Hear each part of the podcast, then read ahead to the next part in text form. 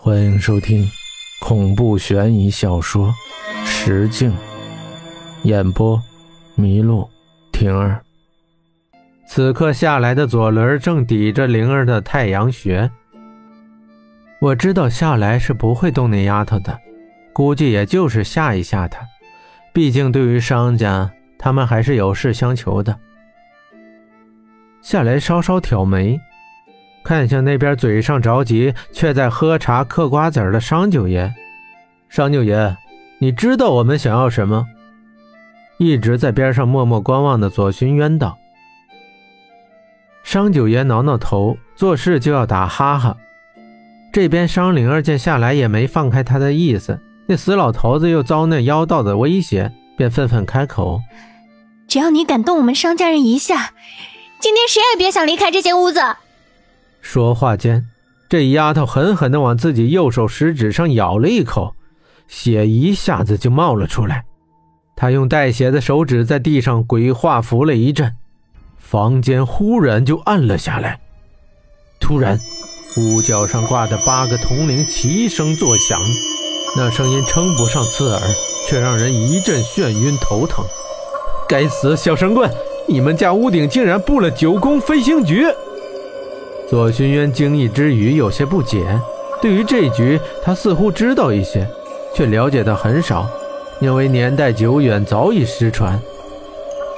夏来松开了夏灵儿，对着悠哉悠哉置身事外的商九爷恭敬道：“商九爷，我们来的目的你是知道的。十年之约是当初各祖辈定下的，如今前辈若要毁约也行。”只是这商九爷的名声在外，可就没那么好听了。只听商九爷忽然正了正声：“ 我可以把地图给你们，但仅仅是地图。没有商家的人，我们走不到最后。商九爷不会不知道吧？”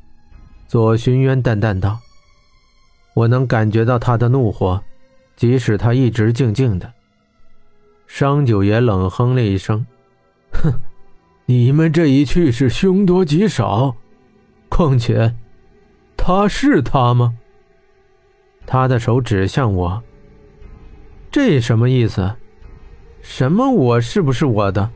这又和我有什么关系？见左寻渊目光闪了闪，沉默不语。尚九爷继续道：“你也不确定，不是吗？既然这样。”我又怎么能让我家的丫头去送死呢？时间快到了，即使你不让她去，那里也终将是她的归宿。你愿意让她坐在这里等待同样的结果，倒不如跟我们去寻找根源，破除这种所谓的宿命。夏来又转头看向蹲在地上的商灵儿，丫头，你们商家的诅咒不终不灭，你难道不想把它了结在自己的手中吗？诅咒。什么诅咒？夏来曾经跟我说过，这是血脉的宿命，这是诅咒吗？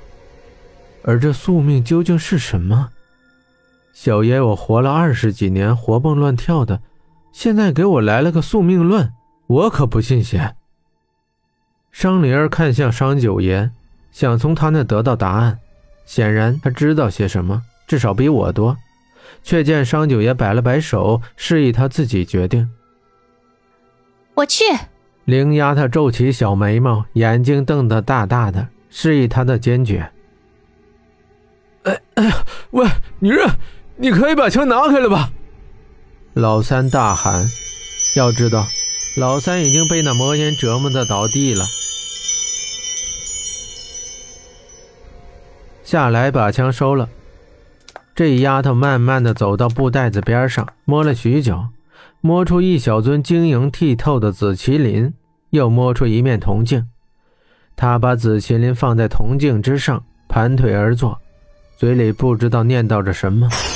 在那丫头语毕之时，我仿佛看见那紫麒麟周身飘起了一缕紫光，眨眼的功夫，却再也找不到踪迹。八个屋角上的铜铃也停止了作响。我们离开的时候，老三已经晕过去了。灵丫头说：“她这是入梦了，一会儿就好。”便拿了个铃铛，在她的耳边摇了摇。那铃铛与他家屋角的是极其相似，不一样的是上面的花纹像是某种鸟类。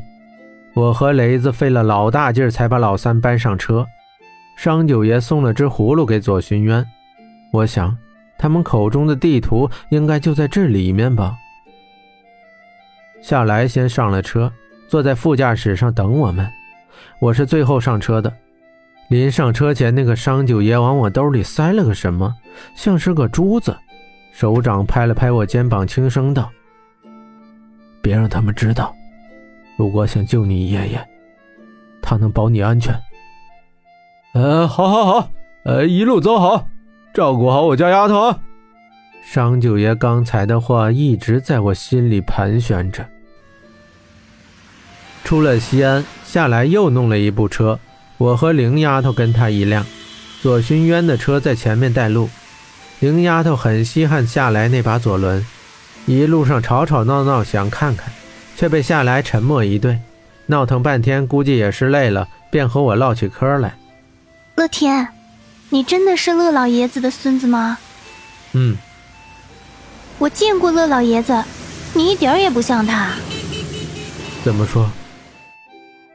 有智者的思想，勇者的行动力，而你，却骨子里都透着平庸。听完他的话，我真想揍他一顿。